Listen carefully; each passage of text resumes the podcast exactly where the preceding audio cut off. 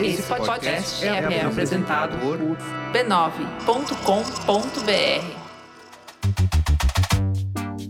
Olá, eu sou o Bruno Natal. Hoje é dia 20 de outubro e no resumido número 135, metaverso é o termo da vez. Como lidar com um volume avassalador de conteúdo online? Números distorcidos, redes sociais e a demolição da cultura. De volta ao tempo em que menos era mais e muito mais. Vamos nessa, resumido. Resumido.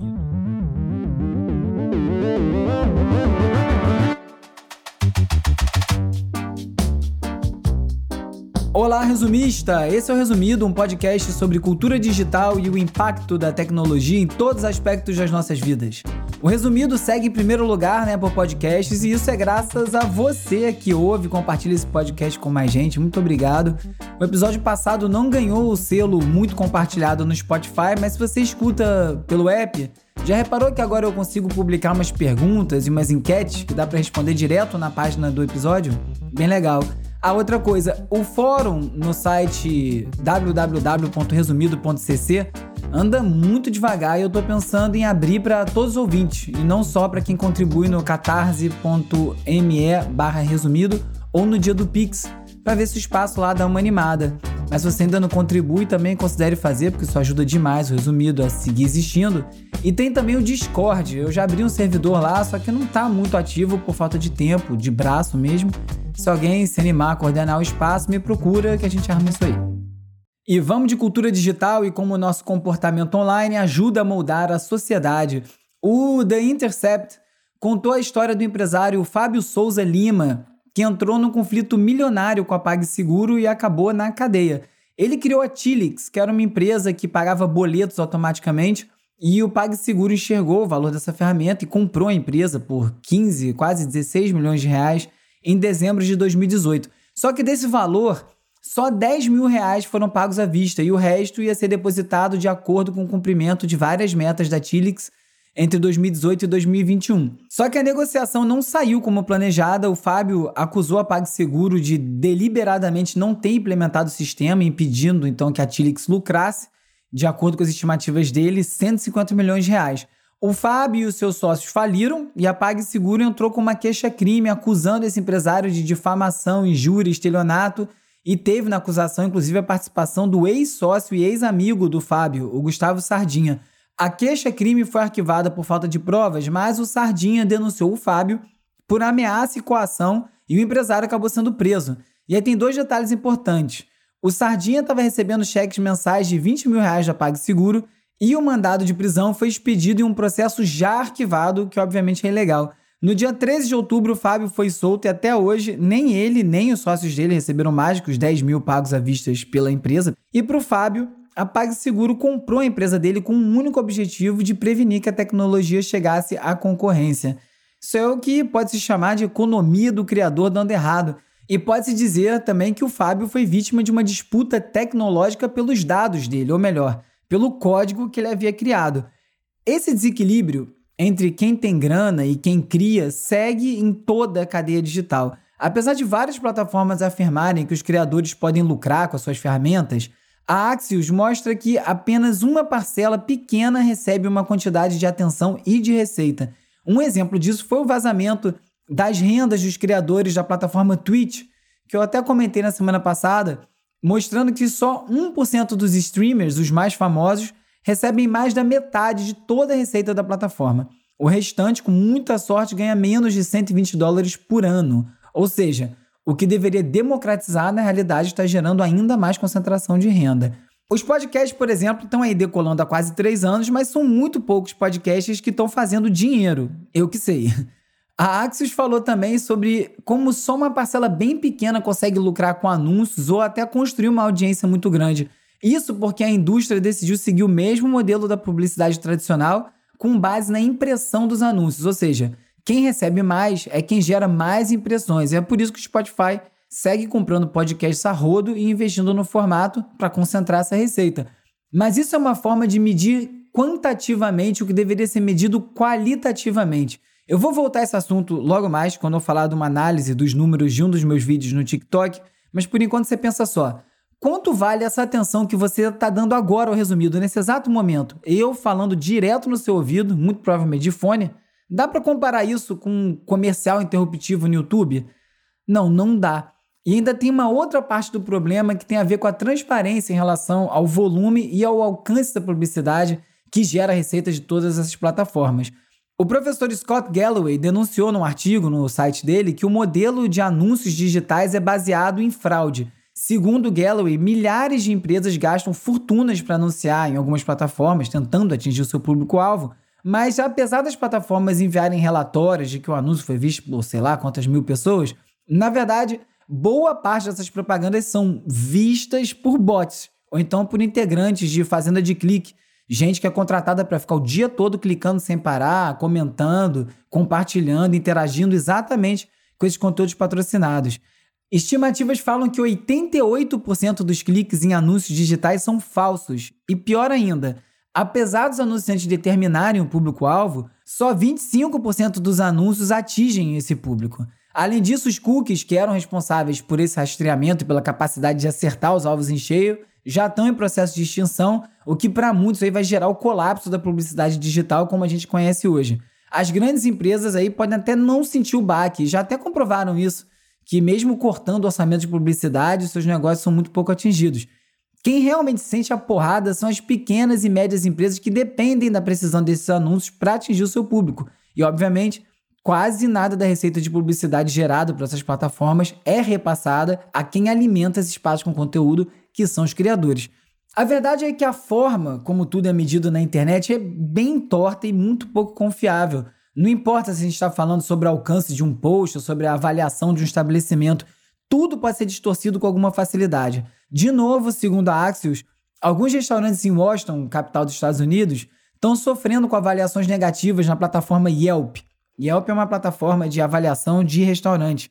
No começo do ano, quando passou a ser recomendado que se exigisse comprovação de vacinação para frequentar locais fechados, a prefeitura de Washington deixou essa decisão nas mãos dos restaurantes. Então, os restaurantes que seguem a ciência, têm bom senso e adotaram a política de só permitir a entrada de vacinados, começaram a ser bombardeados com avaliações negativas no Yelp, o que acabou prejudicando as notas gerais e também diminuiu a frequência dos clientes.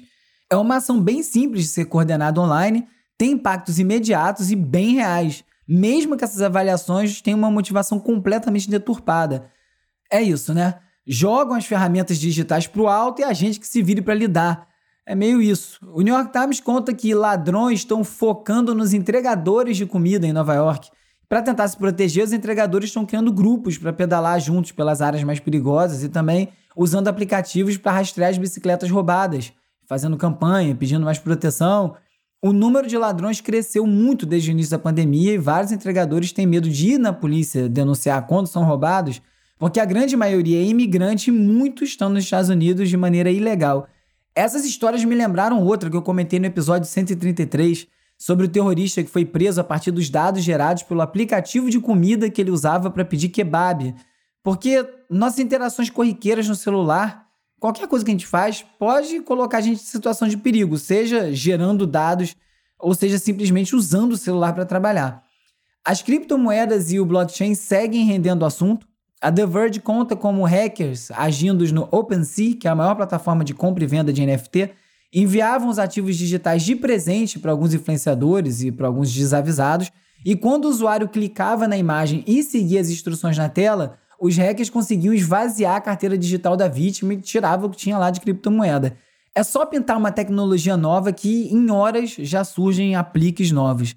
Mas, pelo detalhamento do golpe na reportagem e como quase sempre acontece nesses golpes digitais, o sucesso dos criminosos dependia muito de uma dose de desatenção das vítimas. Ou seja, tem que ficar muito ligado nas coisas que a gente vai preenchendo, clicando e lendo online. A OpenSea afirmou que não encontrou nenhum caso de alguém realizando esse tipo de ataque que só soube de relatos de gente que identificou o golpe antes de cair. Menos mal, mas também difícil acreditar que alguém vai admitir com muita facilidade que perdeu milhões de dólares em criptomoedas, talvez. O mercado de NFT foi uma das grandes inovações de 2021 e segue em alta também. A Coinbase, que é a principal exchange de criptomoedas dos Estados Unidos, anunciou que vai lançar a própria plataforma de NFT para competir justamente com a OpenSea. A expectativa é que com a entrada do Coinbase no espaço, a compra de NFT se torne algo mais simples, intuitivo, deixando essa complexidade toda mais nos bastidores. E na esteira do processo de democratização do mercado de investimentos, que não é só uma alegria, como muitas polêmicas envolvendo o app Robinhood mostram, eu falei até um pouco delas no episódio 98 sobre o caso da GameStop. Por aqui no Brasil, aparentemente preparando o terreno para entrar nesse mercado, a Nubank lançou um vídeo explicando como funciona a bolsa de valores e como começar a investir. E a vida digital está aí e o TSE vai começar a emitir a nossa identidade digital. O primeiro lote vai ser liberado em fevereiro de 2022, com 500 mil documentos nacionais de identificação, DNI, que é o documento de identidade em formato digital, que é emitido com dados pessoais, biométricos, tudo cadastrado na Justiça Eleitoral. A criação de um documento único é uma forma de combater fraudes e golpes, como eu vinha falando, e também falsidade ideológica, e também é um passo fundamental para organizar a nossa vida cada vez mais online.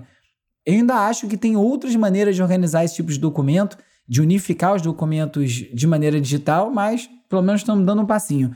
Mas como nem só de avanços vive o mundo, uma pauta negacionista que começou a pipocar em toda parte é sobre o suposto lado negativo das energias renováveis, principalmente devido à pandemia e o aumento de consumo de energia. Em comum nessas matérias todas é o fato que todas essas análises parecem coordenadas, parecem seguir uma agenda de quem não está interessado na transição para energias limpas por motivos talvez não muito limpos. O B9 cita uma matéria falando que a transição para os carros elétricos pode custar 30 mil empregos na Volkswagen da Alemanha. A Tesla e outras empresas chinesas estão acelerando a produção, estão de olho na Alemanha, e como essas fábricas precisam de menos funcionários, as projeções são que até 2025, 100 mil empregos sejam perdidos nas indústrias automotivas alemãs. A culpa da crise energética global, então, é das campanhas lideradas pela adolescente Greta Thunberg. Ah, tá bom. Os argumentos dessas reportagens quase sempre giram em torno de ainda a gente precisar das energias fósseis por mais algumas décadas, até que as alternativas limpas tenham preços mais competitivos.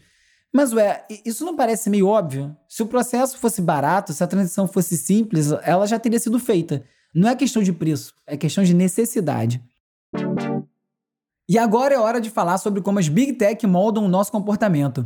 Segundo a newsletter Garbage Day, um dos posts de maior sucesso no Facebook nos Estados Unidos em 2021 foi uma publicação feita por uma página automatizada sobre a história de um cachorro de 5 anos de idade. E a página é referente a um site que não é atualizado há mais de um ano, e o mais impressionante é que o post só teve 9 mil compartilhamentos. Isso aí diz muito sobre o estado das redes sociais. Esses números não fazem nenhum sentido. No meu Twitter, urbe, eu falei sobre os números de desempenho de um vídeo que eu publiquei no TikTok há umas três semanas, e diz lá que, mesmo eu tendo só uns 4 mil seguidores, o vídeo de um minuto e meio teve 60 mil plays. Nada mal, né? Só que a média das pessoas assistiu só 2 segundos do vídeo. 2 segundos. Ou seja, foi mais ou menos isso aqui que a pessoa viu. Mais notícias vendendo a... Dá para entender alguma coisa? Dá para saber do que eu ia falar? E para piorar, só 0,11% assistiu o vídeo todo. Isso significa que das 60 mil pessoas, 60 assistiram o vídeo inteiro. Como é que isso pode ser considerado 60 mil visualizações? A quem interessa inflar os números dessa forma? O TikTok deixa todo mundo feliz, o criador acha que tá bombando, as marcas acham que vão falar com alguém e no fundo nada está sendo visto. Mas apesar desses números que eu acabei de comentar, óbvio que isso pode estar acontecendo especificamente comigo, porque ninguém no TikTok está interessado no tipo de conteúdo que eu publico por lá. Tudo certo. Mas o porquê de ninguém estar tá interessado foi muito bem decupado num texto do Ronaldo Lemos na Folha de São Paulo nesse final de semana, intitulado Como as redes digitais demolem a cultura e ampliam a ansiedade. No texto, o Ronaldo fala sobre um conceito que ele chamou de a grande ruptura, explicando como para os algoritmos do TikTok as emoções despertadas pelos vídeos interessam muito mais do que o conteúdo em si. E como por isso, a nova estética impulsionada pelo TikTok Questões como autoria, até mesmo o contexto das obras que são sampleadas e transformadas tem pouco ou não tem nenhum valor. Uma selfie fora de foco ou um trecho de um filme do Fellini tem a mesma função de servir só como uma peça, um recurso para montar um vídeo focado em despertar emoção. É uma transformação e tanto, e tem muito a ver com um farto acesso ao catálogo de tudo que foi criado na história da humanidade com alguns cliques que a gente tem hoje em dia. Esse descolamento da realidade ajuda a explicar uns fenômenos típicos do TikTok, como uns trends que beiram a idiotice, como o desafio do engradado de leite, que eu comentei no episódio 128, ou a recente onda de jovens produzindo vídeos agredindo seus professores. E é por isso também que, como disse a Business Insider, alguns dos principais influenciadores do TikTok são personagens fictícios. É gente fingindo ser real, e isso pouco importa para o usuário ou para a plataforma, porque é tudo parte do mesmo jogo. E também explica porque o próprio TikTok anunciou algumas medidas focadas no bem-estar dos seus jovens usuários, que a maior parte é jovem, porque, né, como toda relação parasitária, é indispensável encontrar o equilíbrio, o quanto pode se explorar o hospedeiro antes de matar. Vale tudo para agradar os algoritmos e conseguir performar bem. E aqui eu usei esse neologismo desnecessário de propósito, porque não existe performar, já existe desempenhar. Como eu falei sobre o Rios do Instagram no episódio 114, uma ferramenta que por si só é uma cópia, uma tentativa de replicar essa lógica, a gente está vivendo a era da imbecilidade programada. E ninguém pode parar.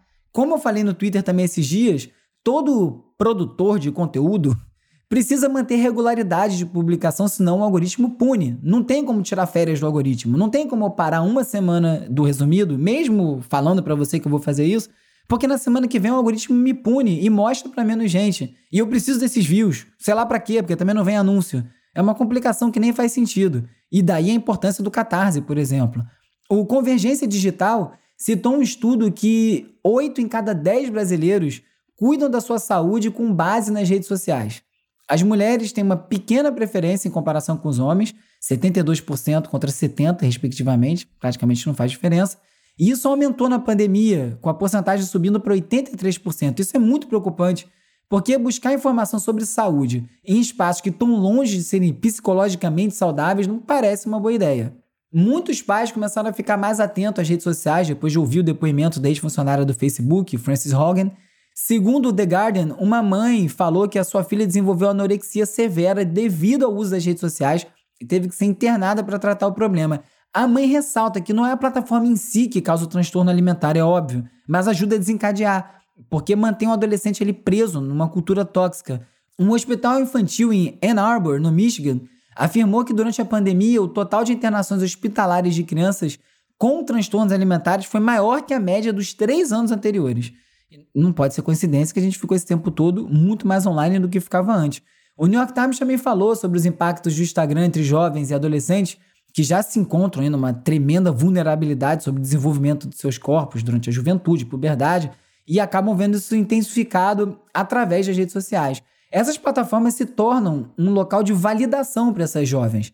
Vendo outras mulheres com corpos ditos perfeitos e cheios de comentários elogiosos, linda, musa, isso gera a noção que só atingindo aquele patamar de beleza que ela vai poder ser aceita. É muito mais cruel com as mulheres, com as meninas. E é por isso que especialistas que foram ouvidos pela reportagem afirmam que as crianças não, nem devem estar em rede social. Se elas querem se conectar com os amigos, que é um uso justo, elas podem utilizar apps como o iMessage, o FaceTime e não redes sociais. O porta-voz do Facebook, Nick Clegg, afirmou que novas mudanças estão chegando tanto no Facebook quanto no Instagram e afirmou que agora eles vão reduzir a presença de conteúdo político nos feeds para incentivar que o usuário procure mais amigos e menos política. Ou seja, vai despolitizar o usuário, nem sei se é uma boa notícia. Já o Instagram vai passar por mudanças para evitar que afete ainda mais a saúde mental dos jovens, inclusive introduzindo novos controles para os pais, o que é uma clara reação a esse recente escândalo. A The Verge também falou do anúncio que o Facebook vai banir conteúdos que assediam sexualmente celebridades, como parte de uma nova política contra assédio e intimidação na plataforma, e vai proibir fotos e desenhos sexualizados e qualquer conteúdo degradante relacionado a corpos. Além disso, eles baniram quase mil movimentos sociais militarizados, ou quadrilhas mesmo. Esses movimentos fazem parte de uma lista maior ainda de indivíduos e organizações perigosas no Facebook, que eles classificaram em três níveis: os terroristas e incentivadores do ódio, os atores não estatais violentos, como os rebeldes armados, e o terceiro grupo, que são os movimentos sociais militarizados, o Wall Street Journal, no entanto, informa que funcionários revelaram que a inteligência artificial do Facebook consegue remover só entre 3 e 5% do conteúdo de discurso de ódio e menos de 1% do conteúdo que desobedece a alguma das outras normas da plataforma. Enquanto a gente olha para a Web 2.0, para as redes sociais, questiona o Facebook. Eles já estão se preparando para a Web 3, para o metaverso, já estão pesquisando sistemas de inteligência artificiais que veem, ouvem, lembram tudo que a gente faz. O projeto pretende implementar isso nos óculos de realidade virtual, foram recentemente lançados em parcerias com a Ray-Ban e querem registrar tudo que a pessoa vê em primeira pessoa e assim registrar mais ou menos todas as memórias, né, o que a pessoa está vendo. Parece um dos episódios do Black Mirror, né? E ainda mais com parte dos esforços rumo ao metaverso, o Facebook aí anunciando a abertura de 10 mil vagas na Europa só para ajudar na construção de mundos virtuais. No episódio número 125, eu falei sobre como o governo chinês quer usar a inteligência artificial para impedir que as crianças joguem videogame por muito tempo. O Six Stone publicou um artigo falando sobre como a China não tem como fazer as crianças não jogarem, porque apesar das políticas de atividade extracurricular à tarde e também eles terem esse limite de 3 horas diárias de jogos, algumas mães relataram que apesar de não poder baixar os jogos domésticos, as crianças estão jogando jogos internacionais e assistindo transmissões de jogos, ou seja, dá no mesmo. Isso tudo é fruto de um sistema de educação que é muito competitivo, muito rígido, onde as crianças precisam atender a expectativa dos pais, enfrentar a competição para uma escola pública super disputada, passar no exame de admissão para uma boa faculdade. E nesse contexto, os jogos são um momento de alívio de todo esse estresse, essa estrutura tão rígida, e é a forma das crianças escaparem do mundo real. E por isso as mães acreditam que não vai conseguir ou não vão conseguir fazer as crianças pararem de jogar. Falando em China, a Microsoft está encerrando o LinkedIn no país, diz o UOL. Segundo ele, está cada vez mais desafiador se submeter às exigências do governo. A plataforma já tinha suspendido as contas de vários jornalistas, de acordo com os pedidos do governo tinham exigido, além dos relatos que ela também já tinha sido punida por falhar na censura a conteúdos políticos. Segundo a BBC, é meio difícil apontar se a decisão do LinkedIn de encerrar as operações foi motivada pela pressão da China ou do próprio Estados Unidos. O Twitter vem testando maneiras de mudar o feed cronológico e agora vai oferecer a opção de escolher entre dois tipos de feed, já na sua página inicial, facilitando ali você alternar entre os tweets curados para você ou simplesmente os tweets mais recentes. Essa função já está em teste. E o The Information diz que o Google quer fazer uma curadoria de notícias de grandes veículos mas isso pode acabar se tornando um campo minado. Segundo o Google, eles querem destacar e fornecer mais contexto histórico sobre eventos importantes como crise de saúde, ataques terroristas, entretenimento, esporte, entre outras coisas. Só que grandes momentos também podem conter tiroteio em massa, desastre natural, e um sistema automatizado pode acabar amplificando a notícia errada na hora errada, como aliás a gente já cansou de ver acontecer em tantas plataformas. A Bloomberg falou exatamente sobre o papel das plataformas de mídia social no combate à desinformação e apontou como todas elas compartilham muita pouca informação entre si sobre as medidas que estão tomando para diminuir a desinformação, o que, que eles estão fazendo para diminuir isso tudo. O vice-presidente do YouTube diz que a empresa não está cega contra as políticas de outras plataformas, mas ele também disse que não compartilhava dados sobre o conteúdo de saúde e desinformação com as outras plataformas. Então, o ideal é que essas plataformas cooperassem com dados, táticas de moderação, para que haja uma solução mais ampla para a questão da desinformação. E uma boa forma de diminuir a desinformação seria diminuir o número de posts, né? Quanto menos posts, menos desinformação. Essa é a proposta da Minus, uma rede social que foi inspirada no Facebook, só que só permite 100 posts durante a vida do usuário. Também não tem curtida, não tem contagem de seguidor ou seja, você tem que pensar muito antes de você postar, porque acaba o seu crédito. E o objetivo da plataforma é estimular a conversa, uma vez que é possível você responder livremente às postagens dos outros. No site, a Minus traz reflexões sobre como as plataformas sempre focam no mais, sempre no crescimento, e diz que a Minus nos convida a ver como a interação digital quando uma plataforma de mídia social é projetada para menos. Que baita conceito, hein? Como acontece toda semana, nem eu, nem a Isabela Inês, nem o Calbook conseguimos encaixar todos os links no roteiro e eles vão para a seção leitura extra lá no resumido.cc. No New York Times, os aplicativos de namoro estão ficando velhos? Por que não tentar algo mais antigo? Hot Singles, um boletim informativo semanal por e-mail, evoca nostalgia por uma abordagem mais simples para encontrar um romance antes que os aplicativos de namoro se tornassem onipresentes.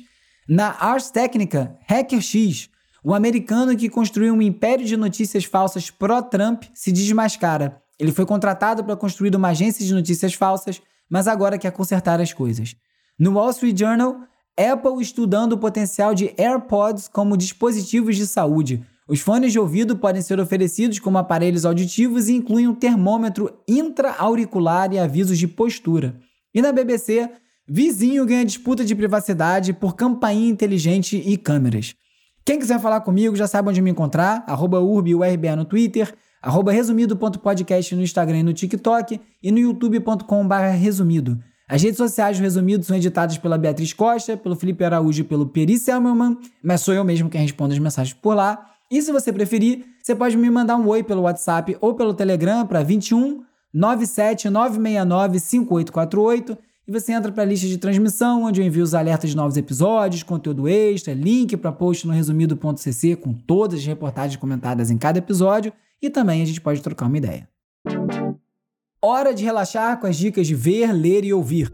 O pessoal que está aqui no YouTube pode também entrar lá no Metaverso para acompanhar a exposição do ITS Rio. Tem vários conteúdos exclusivos sobre direito das crianças e dos adolescentes na internet. Até a próxima sexta-feira, o Instituto de Tecnologia e Sociedade do Rio de Janeiro, o ITS Rio, promove a exposição Era uma Vez no Metaverso, com uma série de debates sobre os direitos de crianças e adolescentes na internet.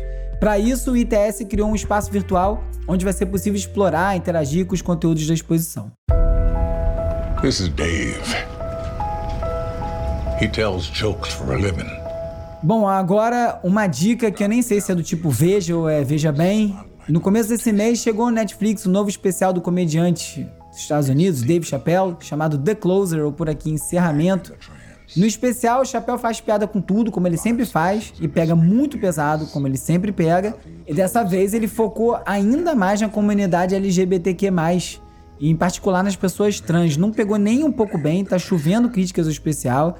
É, piorou ainda mais quando os executivos da Netflix entraram na conversa defendendo o chapéu. Foi o CEO, depois foi o diretor de programação. Enfim, é complicado nesses tempos que a gente fala em liberdade de expressão, qual é o limite de cada coisa. Assista e depois a gente conversa sobre isso.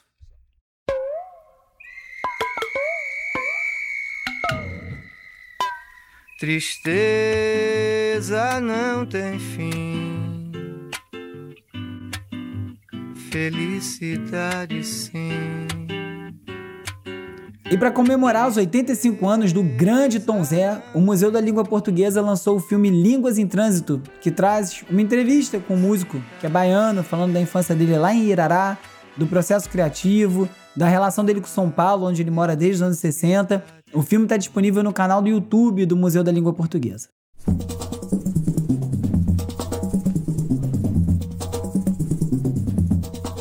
Eu acabei de conhecer o disco Sebastião Tapajós e Pedro dos Santos e descobri que o Sebastião morreu no início desse mês, aos 79 anos.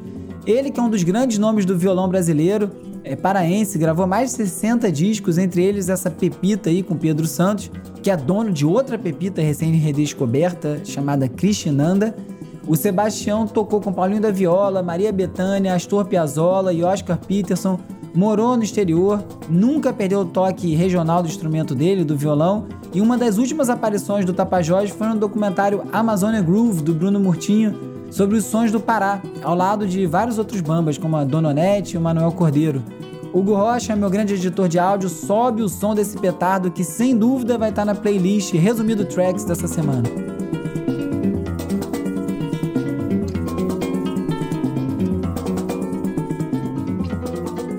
Nesse episódio você ficou sabendo como os números de desempenho divulgados pelas redes sociais não fazem muito sentido, que a gente consome conteúdo demais e que existem até redes sociais dedicadas a publicar menos.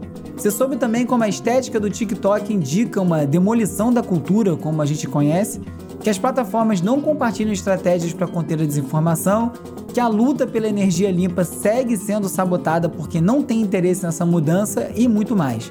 Se você gostou desse episódio, recomende para mais gente, é muito importante para o resumido continuar crescendo. Eu sou o Bruno Natal, obrigado pela audiência e semana que vem tem mais resumido. Esse podcast é apoiado pelo Instituto Vero. Resumido. resumido.